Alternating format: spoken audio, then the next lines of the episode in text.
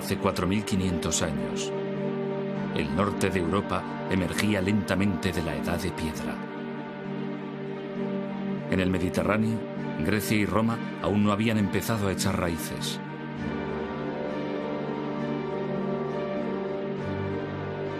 Mesopotamia todavía estaba muy lejos de la llegada del gran imperio asirio.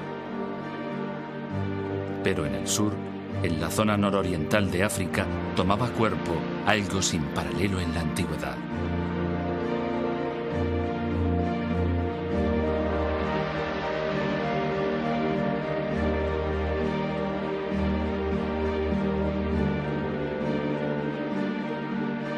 A orillas del Nilo, en Egipto, surgieron tres pirámides colosales, tres monumentos levantados por la civilización más duradera que ha existido en el mundo.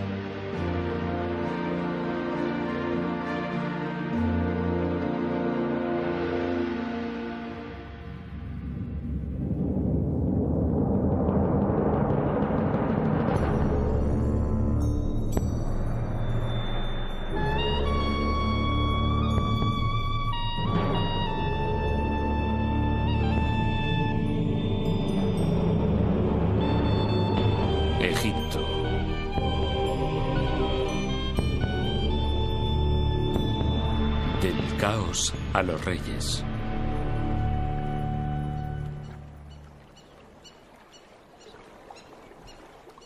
Cuando el historiador griego Heródoto visitó Egipto, cuatro siglos y medio antes de nuestra era, quedó impresionado. Las maravillas eran mayores que en cualquier otro país, observó.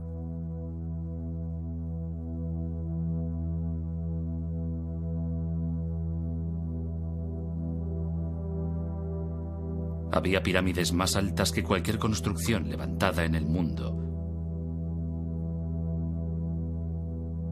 Avenidas de esfinges, mitad humanas, mitad animales. Y altos pilares de piedra llamados obeliscos. Había estatuas gigantes de faraones fallecidos mucho tiempo atrás. Y momias exóticas cubiertas de oro. Y por doquier los símbolos enigmáticos de su escritura sagrada.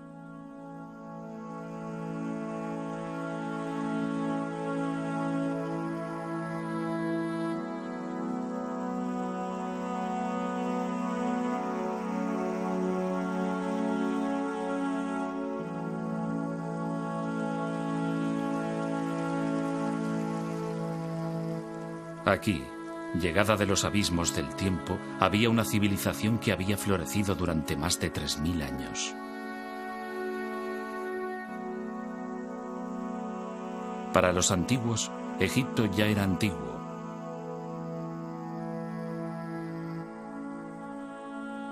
Cleopatra, que reinó en el siglo I antes de nuestra era, está cronológicamente más cerca de nosotros que de los faraones que levantaron las pirámides. Egipto es tan antiguo que durante siglos sus orígenes permanecieron envueltos en el misterio.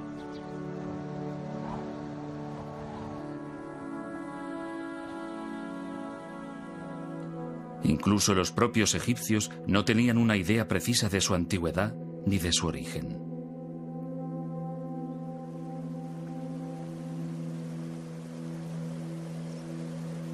Heródoto dijo que Egipto era un don del Nilo. Pero los egipcios sabían desde el principio que la vida en el Nilo podía ser muy precaria. Rodeados por una extensión infinita de desierto, vulnerables ante un río impredecible y un clima que podía cambiar súbitamente, la civilización egipcia se forjó en parte como respuesta a un entorno natural muy duro.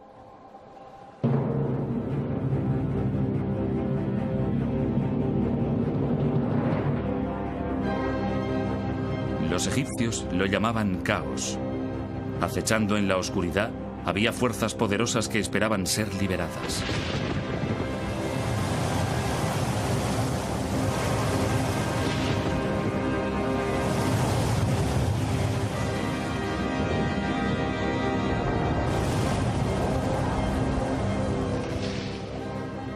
La catástrofe podía llegar en cualquier momento y por ello los egipcios se aferraban a una creencia profunda, el orden, opuesto al caos, era la voluntad de los dioses. Para mantener el orden y dominar el caos, los egipcios imaginaron un rey que era un dios vivo, la manifestación terrestre de Horus, el halcón, el gobernante de los cielos. Enfrentado a él estaba el dios del desgobierno, Set, el precursor del caos. El eterno conflicto entre orden y caos guiaría finalmente el destino de la civilización egipcia. Pero la verdadera historia de lo que ocurrió se desvaneció con el paso del tiempo.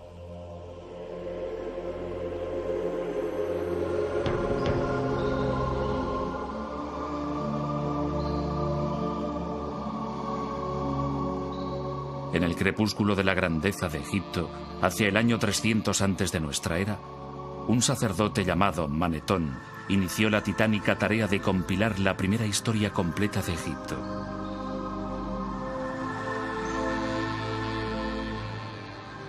Pudo haber sido un reto desalentador, pero en las bibliotecas de los templos y en los muros de los lugares más sagrados de Egipto ya se habían escrito algunos volúmenes.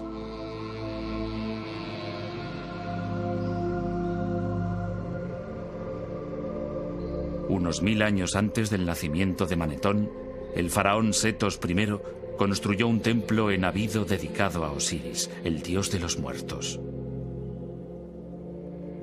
En una extraordinaria sala de los antepasados, su hijo, el futuro Rameses II, aparece leyendo un papiro. El documento, grabado en el muro con escritura jeroglífica, contiene una lista de 76 nombres reales en orden cronológico.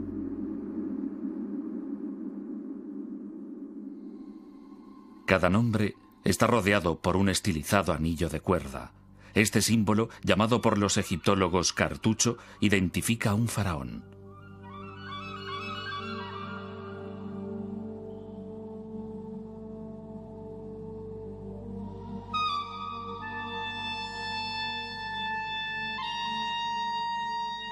Utilizando documentos como este, Manetón dividió su historia en 30 dinastías reales.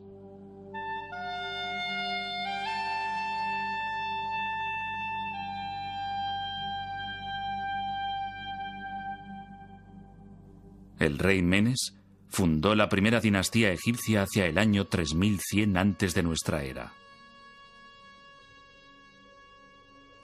Según Manetón, reinó 62 años, durante los cuales expandió las fronteras de Egipto y adquirió una notable fama antes de ser arrollado por un hipopótamo.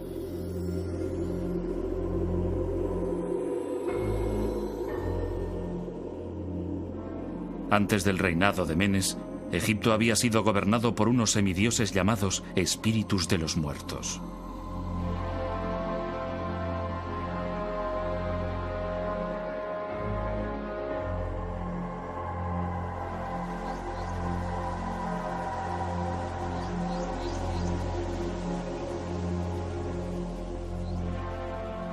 Pero sus nombres se habían perdido en el olvido hacía mucho tiempo.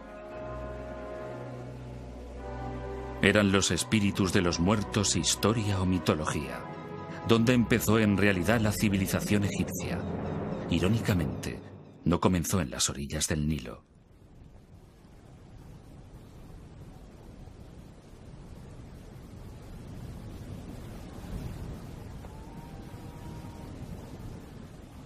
A más de 100 kilómetros al oeste del río, en el desierto del Sahara, el calor es tan sofocante y la sequedad tan pronunciada que la lluvia se evapora antes de llegar al suelo.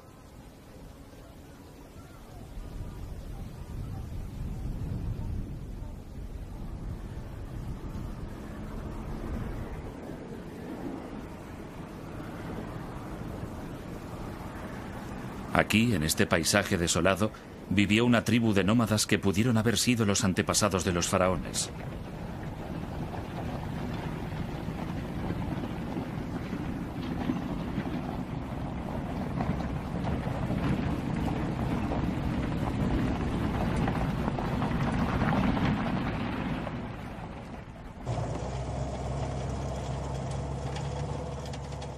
Fred Wendorf, de la Universidad Metodista del Sur, de Dallas, Texas, dirige un equipo internacional de arqueólogos que han batido el desierto buscando rastros de la presencia del hombre.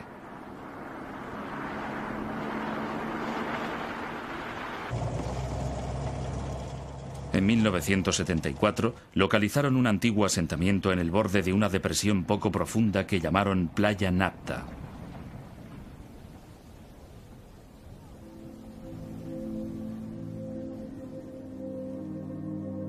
El Sahara no fue siempre seco y árido. Las fechas obtenidas por radiocarbono revelan que, hacia el año 8000 antes de nuestra era, el monzón tropical africano se desplazó hacia el norte, dando lugar a la caída de lluvias torrenciales en el desierto y a la formación de lagos estacionales. Uno de estos lagos fue Playa Napta. Aquí, rodeados por zonas de pastos para alimentar a su ganado, la gente podía protegerse del calor y de las variaciones climáticas del desierto.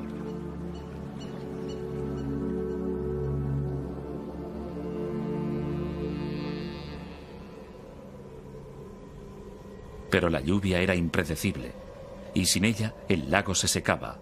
Tres días sin lluvia señalaban el paso de la vida a la muerte.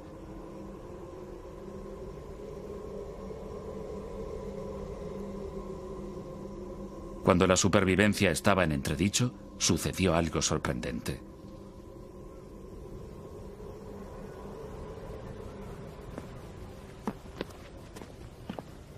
El codirector de la expedición, Rumold Schill, de la Academia Polaca de Ciencias, descubrió un pequeño círculo de piedra, un Stonehenge en miniatura, pero dos mil años más antiguo.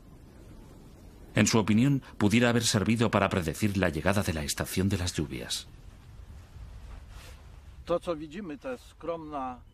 Este humilde montón de piedras que se ve aquí es, en realidad, uno de los calendarios más antiguos que conocemos.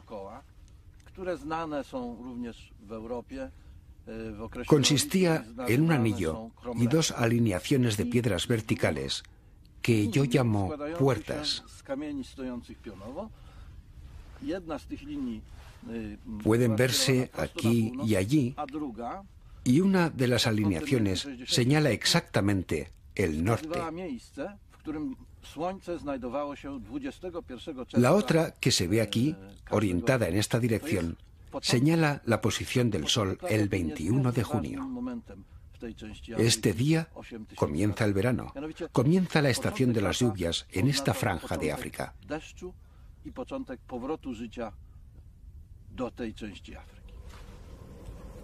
El descubrimiento de este calendario circular solo fue el inicio de una serie de hallazgos.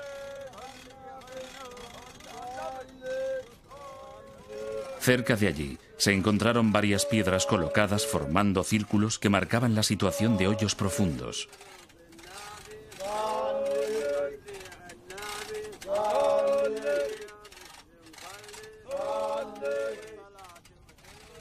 Las piedras, algunas de las cuales pesaban más de una tonelada y media, no procedían de Playa Napta, habían sido llevadas hasta aquí desde una lejana cantera.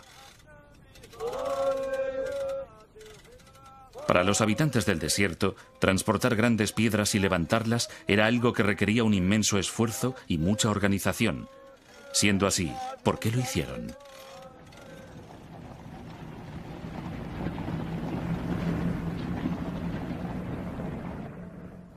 Fred Wendorf cree que podrían señalar la posición de tumbas de personajes importantes u honrar a sus espíritus. Tal vez la tumba de alguien con suficiente poder para interceder ante los dioses y atraer la lluvia. Uno de los objetos más imponentes fue hallado en este hoyo, tal vez la última morada de un caudillo o un gobernante. A primera vista parecía un bloque normal, pero cuando Wendorf lo examinó con más detalle resultó ser una escultura primitiva.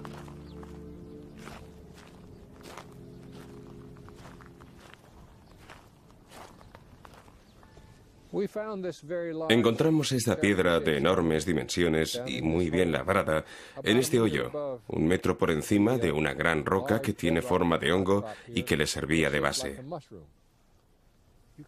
Se puede comprobar que fue cuidadosamente trabajada. Las superficies fueron perfectamente pulidas y las aristas afiladas. También se aprecia que sabían cómo controlar el tamaño del bloque haciendo las incisiones que se ven en esta cara. Después, mediante una cuña, quitaban los pedazos sobrantes en los lugares exactos que querían. Es un ejemplo impresionante de piedra labrada y podría señalar el inicio de la fascinación de los egipcios por los trabajos con grandes piedras.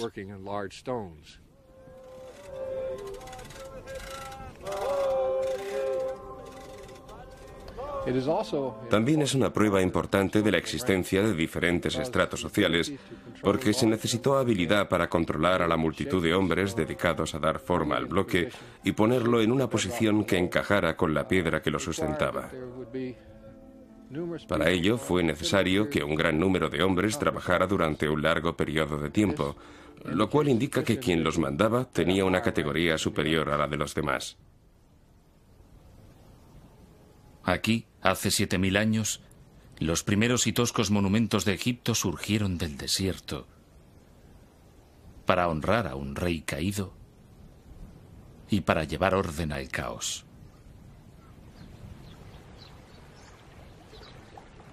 Pero para los habitantes de Playa Napta el tiempo llegaba a su fin.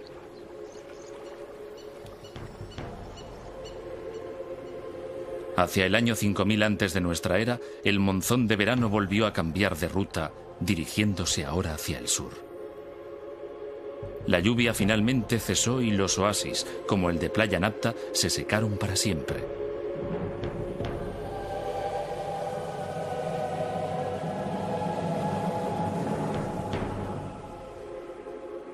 Obligados a abandonar el desierto, sus habitantes tomaron el camino del este, hacia el Nilo.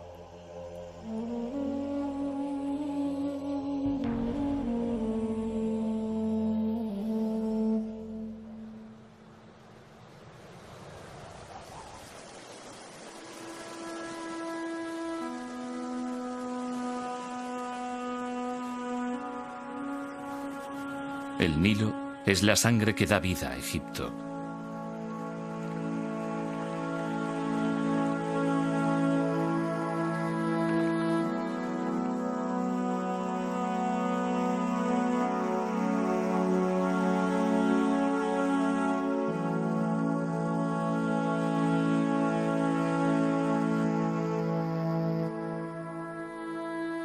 Desde su nacimiento, en las profundidades del este africano, el río fluye hacia el norte durante unos 6.000 kilómetros antes de llegar a Egipto, donde forma un oasis que se extiende a lo largo de unos 900 kilómetros. En los últimos 150 kilómetros se despliega en un amplio delta antes de desembocar en el mar Mediterráneo.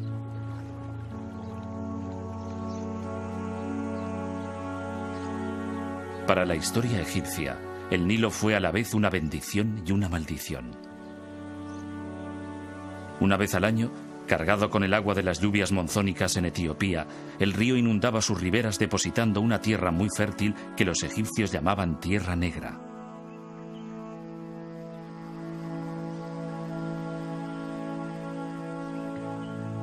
Sin el río, Egipto sería estéril. Con él, es una de las regiones más fértiles de la Tierra.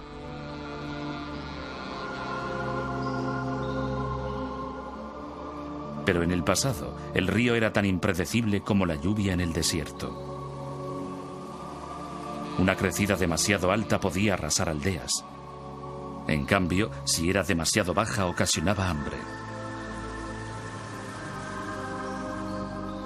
Para escapar del caos de la incertidumbre, los egipcios idearon el primer calendario del mundo basado en tres estaciones de cuatro meses cada una. Es el modelo del calendario que utilizamos en la actualidad. Pero entonces no estudiaban el tiempo, estudiaban el Nilo.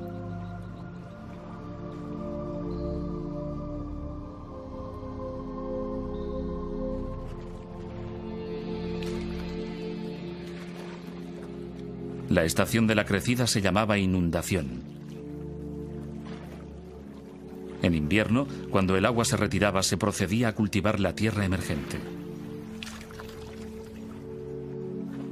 Durante la estación seca, cuando el Nilo estaba en su nivel más bajo, se realizaba la cosecha.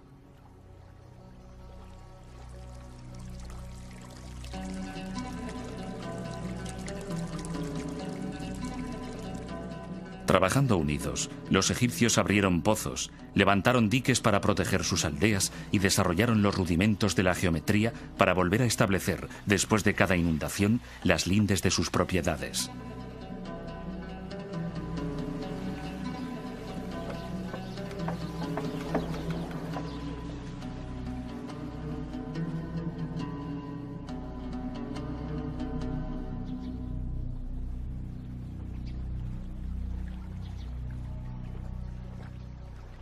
El año 4000 antes de nuestra era, cuando los habitantes de Playa Napta ya se habían instalado en el valle del Nilo, empezaron a aparecer los primeros indicios de la civilización egipcia.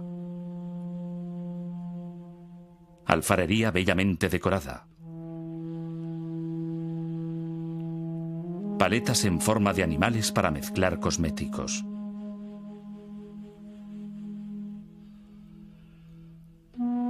Y cuchillos de pedernal tan bien acabados que nunca han sido igualados, algunos con mangos de marfil bellamente tallados.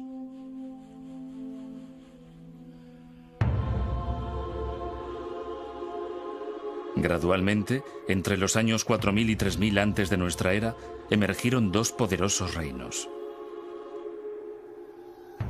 Al discurrir el río de sur a norte, el reino que floreció en el delta del Nilo recibe el nombre de Bajo Egipto, la tierra de las plantas de papiro.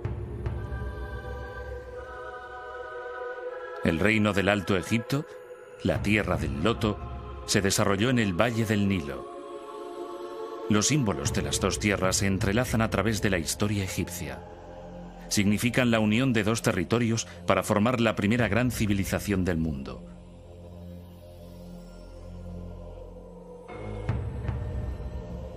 Lo que ha desconcertado largo tiempo a los arqueólogos es cómo y cuándo tuvo lugar esta unificación. René Friedman de la Universidad de California en Berkeley y sus colegas están buscando pistas de ello en la antigua capital del Alto Egipto.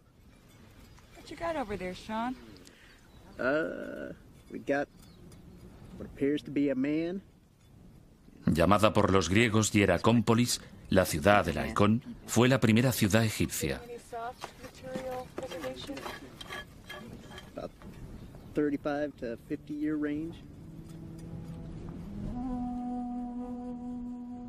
Sus monumentos y construcciones desaparecieron hace tiempo. En su lugar se encuentran por doquier agujeros abiertos por los ladrones. Hace un siglo, los arqueólogos creyeron que todo lo que quedaba en el desierto era un cementerio saqueado y que no valía la pena excavarlo. No podían imaginarse que en la arena se escondía una gran riqueza de nuevas informaciones.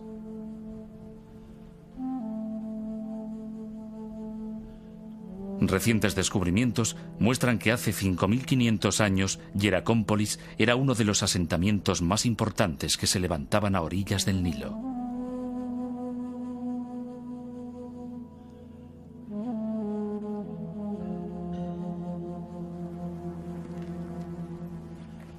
Tenía unos 3 kilómetros de longitud y era una comunidad bulliciosa de agricultores, administradores, artesanos y alfareros. Un alfarero manufacturaba objetos de barro para sus vecinos. Firmaba sus vasijas presionando con el pulgar sobre el barro húmedo en el borde de las piezas. Cinco mil años más tarde, los fragmentos de esta cerámica aún cubren el terreno inmediato a su horno.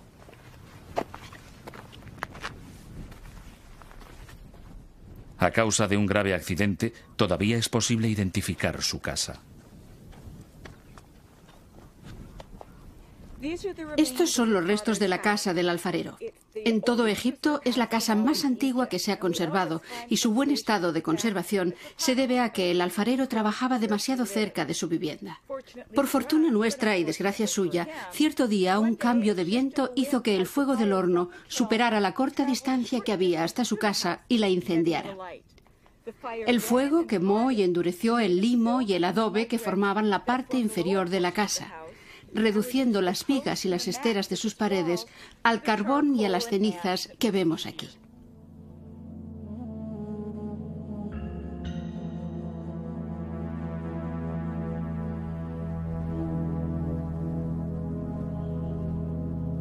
En la parte norte de la ciudad había un vasto complejo industrial donde se hallaban panaderías, graneros para almacenar trigo y las primeras cervecerías conocidas de Egipto. Pero el edificio más importante de Hieracómpolis fue descubierto en 1985, cuando los arqueólogos encontraron varios agujeros de un metro ochenta de profundidad, lo suficientemente grandes como para alojar unas inmensas columnas de madera de seis metros de altura. Estas columnas formaban la fachada de un santuario inmenso que debía dominar el complejo del templo y toda la ciudad de Hieracómpolis.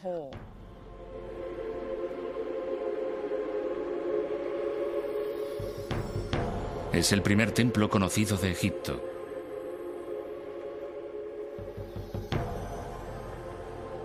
En ninguna parte era más evidente el poder del faraón. Durante las ceremonias rituales, el faraón, sentado en su trono, asistía al sacrificio de animales al dios halcón Horus, el patrón de todos los futuros reyes de Egipto.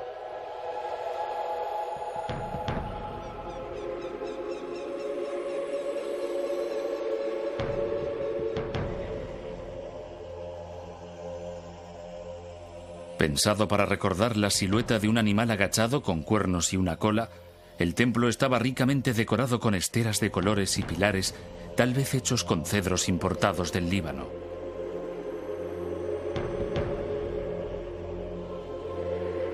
Fue el prototipo de todos los grandes complejos de templos que se construirían en el futuro y dominaba el paisaje de Hieracómpolis.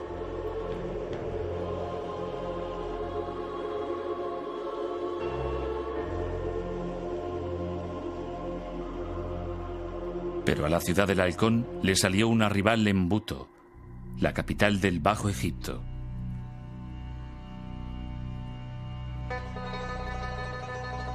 Situada al norte del Cairo moderno, en el delta del Nilo, todo lo que queda de Buto es un enorme montículo de tierra y escombros.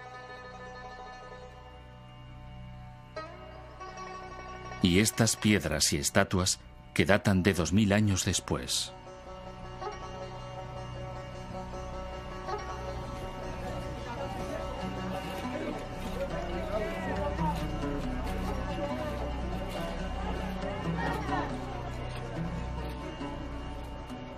A pesar de todo, en esta zanja los arqueólogos han descubierto fragmentos de centenares de utensilios de barro que proceden del mismo periodo que Hieracómpolis, 3.500 años antes de nuestra era, e incluso de antes.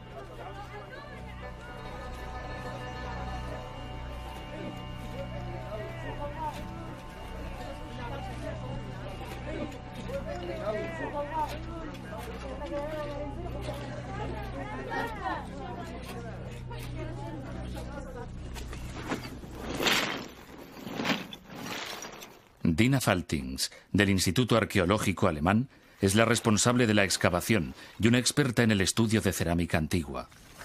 Reuniendo fragmentos y comparándolos con la cerámica de Hieracómpolis, realizó un descubrimiento sorprendente.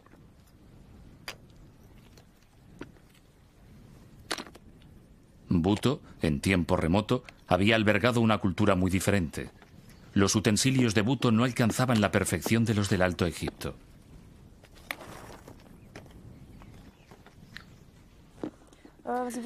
Tenemos aquí una vasija de cerámica formada por una base y unas láminas verticales dispuestas a su alrededor que simplemente fueron unidas y calentadas superficialmente para fijarlas al conjunto. Se trata de una técnica poco evolucionada. En contraste con esto, tenemos algunas importaciones del Alto Egipto, como esta vasija. Es pequeña y elegante, de mayor calidad. Se observa incluso con el sonido. Las paredes son delgadas y la técnica más depurada. En el Alto Egipto tenían mejores hornos y evidentemente los habitantes del Bajo Egipto que hicieron estas vasijas lo sabían. Trataron de imitarlos, pero como su conocimiento del oficio y su desarrollo técnico eran inferiores, Los resultados fueron deficientes, como ponen de manifiesto estas vasijas que hemos encontrado.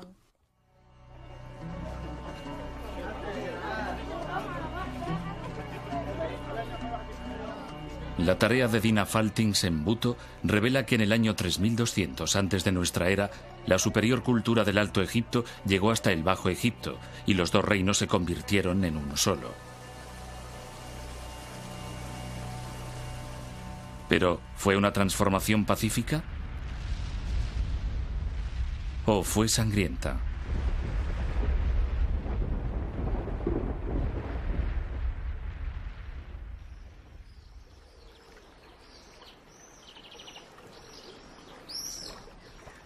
La unión de los dos reinos, que se extendía a lo largo del Nilo, era un punto de referencia en la evolución de la civilización egipcia. Pero cómo se llegó a ello era una pregunta de difícil respuesta. Todo lo que tenían los arqueólogos para basar sus teorías era un objeto encontrado en Hieracómpolis en 1898. Esta exquisita paleta ceremonial de pizarra data aproximadamente del año 3100 antes de nuestra era. Está dedicada a un rey del Alto Egipto llamado Narmer, que algunos creen que fue el legendario rey Menes, el primer faraón de Egipto. En una de sus caras, Narmer, tocado con una corona acabada en forma de bulbo, está a punto de golpear a un prisionero en presencia de Horus, el dios halcón de Hieracómpolis.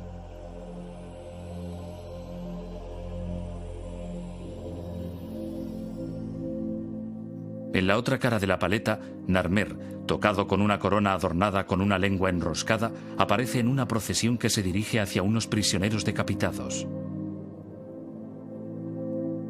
Dos leones, con sus largos cuellos entrelazados, simbolizan la unificación. La clave para entender la paleta de Narmer son las coronas.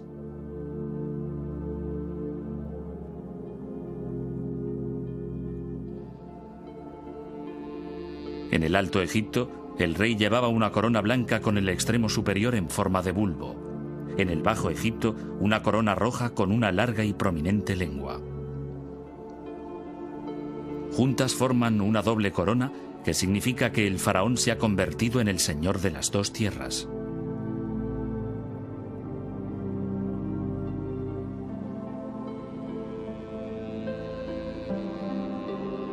En los 3.000 años que siguieron a la unificación, la imagen del rey ciñendo una doble corona aparecerá en estatuas y templos a lo largo y ancho de Egipto para indicar su dominio sobre todo el territorio.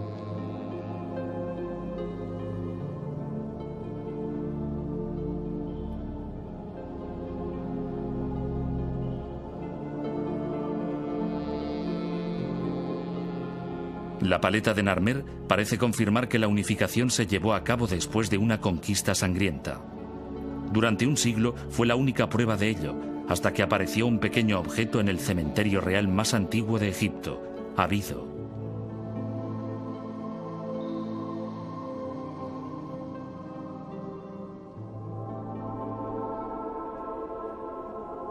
Considerada la última morada de Osiris, el rey de los muertos, el suelo está literalmente cubierto por fragmentos de cerámica, restos de las ofrendas a uno de los más importantes dioses de Egipto.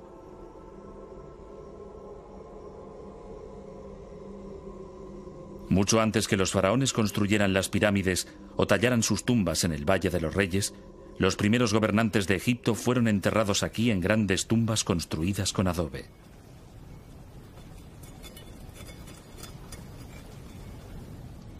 Cuidadosamente estudiado a finales del siglo pasado y comienzos de este, se creyó que el cementerio de Abido había desvelado todos sus secretos hasta que en 1977 el arqueólogo alemán Gunther Dreyer volvió a excavar en el emplazamiento.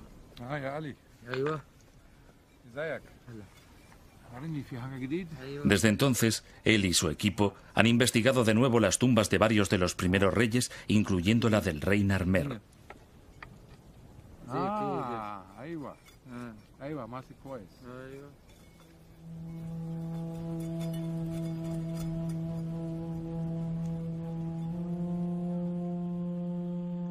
Dreyer se emocionó ante el descubrimiento de una etiqueta de marfil. Este tipo de etiquetas solían ponerse en las tinajas de aceite. Aunque la que encontró era pequeña, encerraba una gran sorpresa. Parecía representar el mismo acontecimiento que la paleta de Narmer. Es una etiqueta de marfil del rey Narmer, hallada cerca de su tumba. Estas etiquetas servían para indicar la fecha de los cargamentos de aceite. En aquella época las fechas se indicaban con los nombres de los años y estos nombres se elegían basándose en los acontecimientos más importantes del año correspondiente. En este caso, es una victoria del rey Narmer sobre los pueblos del delta. Y obviamente es el mismo acontecimiento representado en la paleta de Narmer. De ello podemos concluir que la paleta de Narmer hace referencia a un hecho histórico que tuvo lugar en un año determinado. Pero la etiqueta es solo una pieza de un rompecabezas. Otro descubrimiento realizado en Abido sugiere que el proceso de unificación había empezado mucho antes del reinado de Narmer, por lo menos cinco generaciones antes. Bajo estos montículos de escombros, Dreyer encontró las tumbas de los reyes de una desconocida dinastía anterior que ahora los egiptólogos llaman la dinastía cero. En las tumbas había otras etiquetas, algunas incluso más sorprendentes que la primera. Aquí Grabada en marfil estaba la prueba clarísima de que los egipcios habían elaborado un sistema de escritura totalmente desarrollado, no solo antes de lo que se pensaba hasta entonces, sino incluso antes de que lo hicieran los sumerios en Mesopotamia, a los que se consideraban los primeros en producir un lenguaje escrito. La primera escritura sumeria, que vemos aquí, era un sistema de contabilidad formado por sencillas imágenes y números.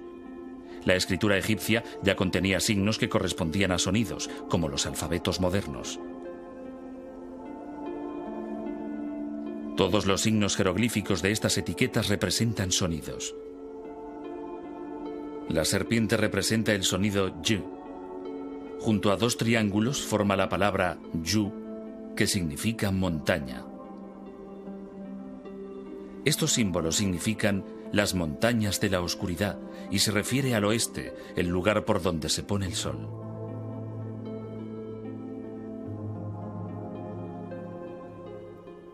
Los jeroglíficos de otras etiquetas indican que el rey ya recaudaba impuestos en el Alto y en el Bajo Egipto, una clara señal de que la unificación ya se había producido.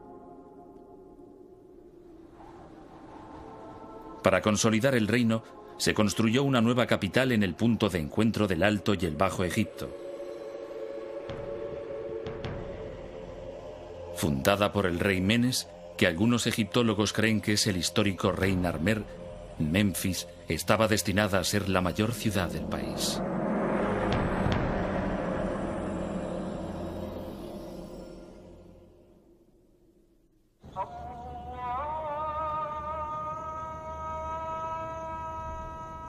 Durante 3.000 años, los faraones gobernarían Egipto desde Memphis. Hoy, de aquella ciudad solo quedan ruinas, pero nada que date de los tiempos del rey Narmer.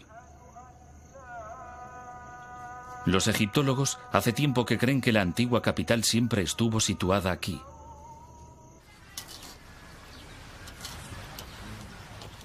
Pero David Jeffries, de la Sociedad de Exploración de Egipto, Piensa que Memphis estaba en otra parte y ha dedicado nueve años de su vida a buscarla. Utilizando una sencilla perforadora manual, tomó una serie de muestras en los campos que hay a tres kilómetros al oeste de las ruinas. Los sondeos señalaron una importante capa de objetos situada a tres metros de profundidad. Lo que esperamos encontrar en esta zona, unos metros por debajo de la posición que hemos alcanzado en este momento, es cerámica en el nivel inferior, el nivel inferior del limo, cerámica del periodo que se sitúa alrededor del año 3000 antes de nuestra era, el periodo de los primeros reyes del Egipto unificado y que representa la fundación de la capital del país en esta zona.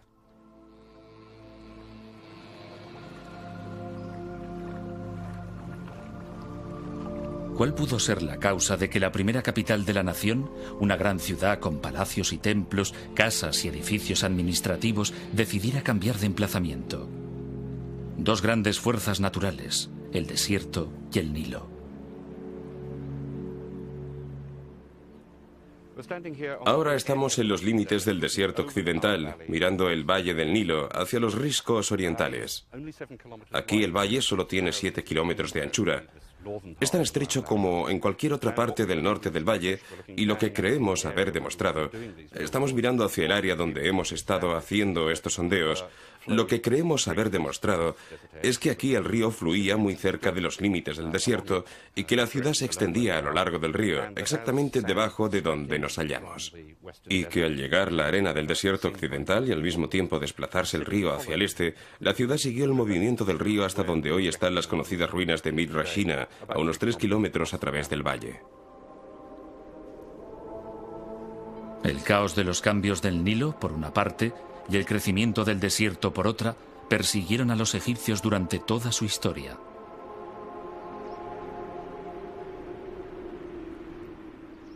Para superar las continuas amenazas que los acechaban, pusieron su fe en un hombre y en el poder de los dioses.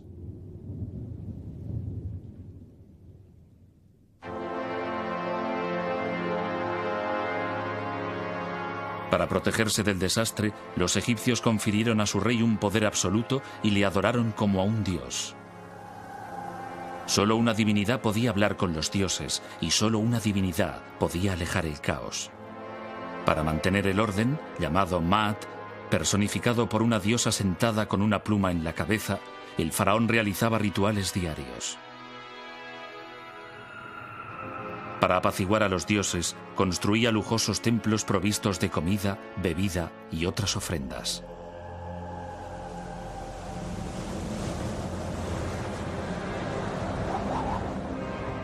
El caos se presentaba bajo varias formas.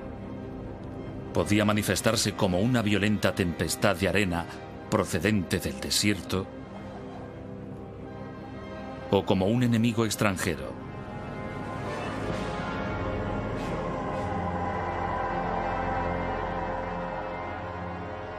A través de la historia egipcia se repite una y otra vez la imagen de los faraones como guerreros triunfantes.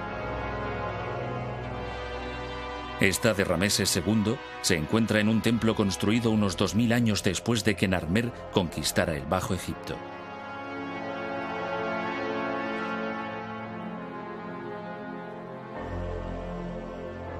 Seguramente Rameses nunca condujo un ejército al combate la imagen es más simbólica que real.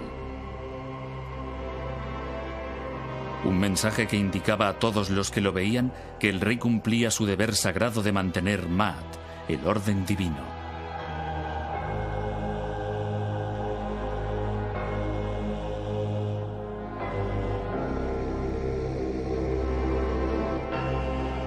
Parece más probable que los faraones supervisaran sus campañas militares a distancia.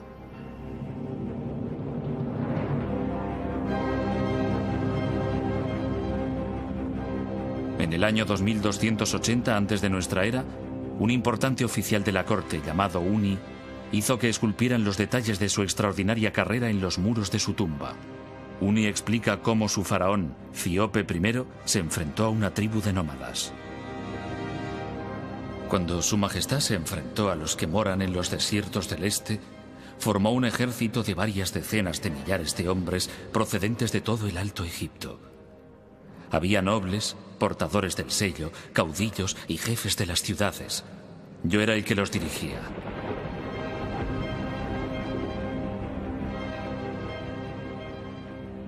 Este ejército volvió sano y salvo. Había asolado la tierra de los moradores de la arena. Había saqueado sus plazas fuertes. Había incendiado sus mansiones. Su Majestad me alabó grandemente por ello.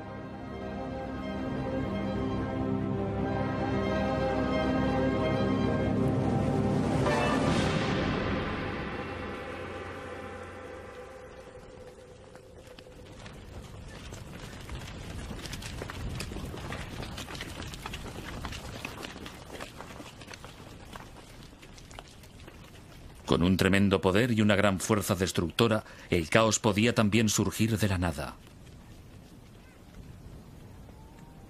No muy lejos del emplazamiento de la antigua Memphis, en una cantera de Geluán, 30 kilómetros al sur del Cairo, está la presa más antigua del mundo.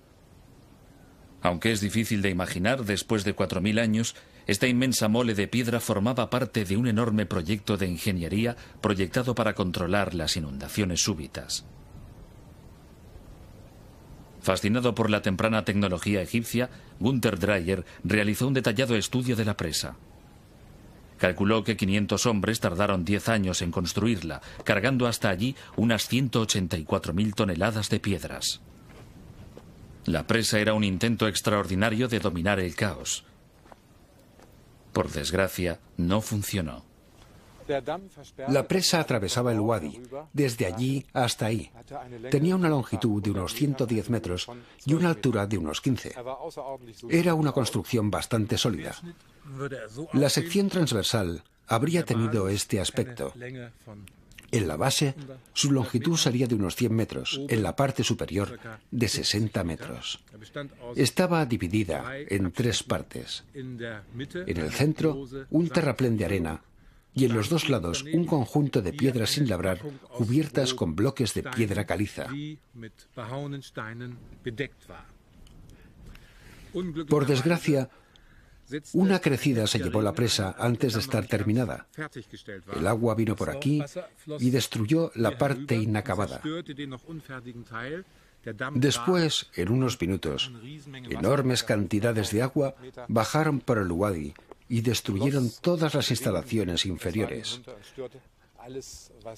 Así, el trabajo de unos 10 años y 500 hombres fue en vano.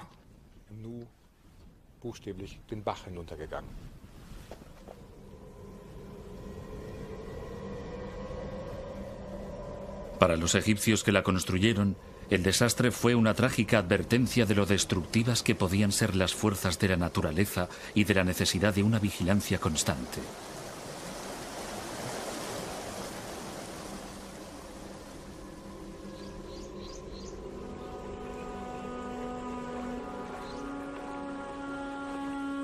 Fue la particular visión del cosmos de los egipcios, moldeada por su entorno, la que sostuvo la civilización más duradera del mundo.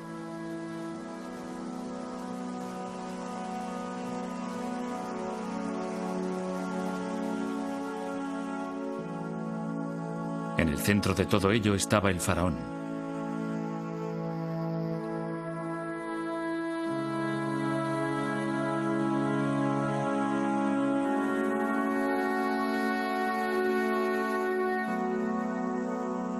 Con las artes forjadas por sus antepasados en el desierto y perfeccionadas a lo largo de las orillas del siempre cambiante Nilo, mantenía la balanza del universo con justicia y devoción.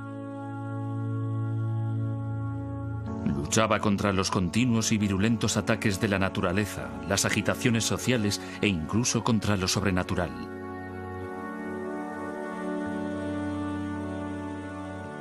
Pero al final había una última batalla contra el caos de la que nadie podía escapar. Aunque el faraón era un dios, también era un hombre. Debía morir.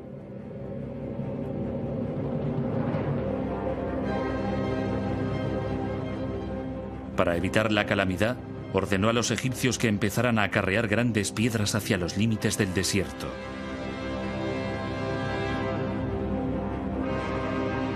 Lentamente surgió una nueva clase de monumento que debía simbolizar el triunfo final del rey. El triunfo de la vida eterna. Había empezado la era de las pirámides.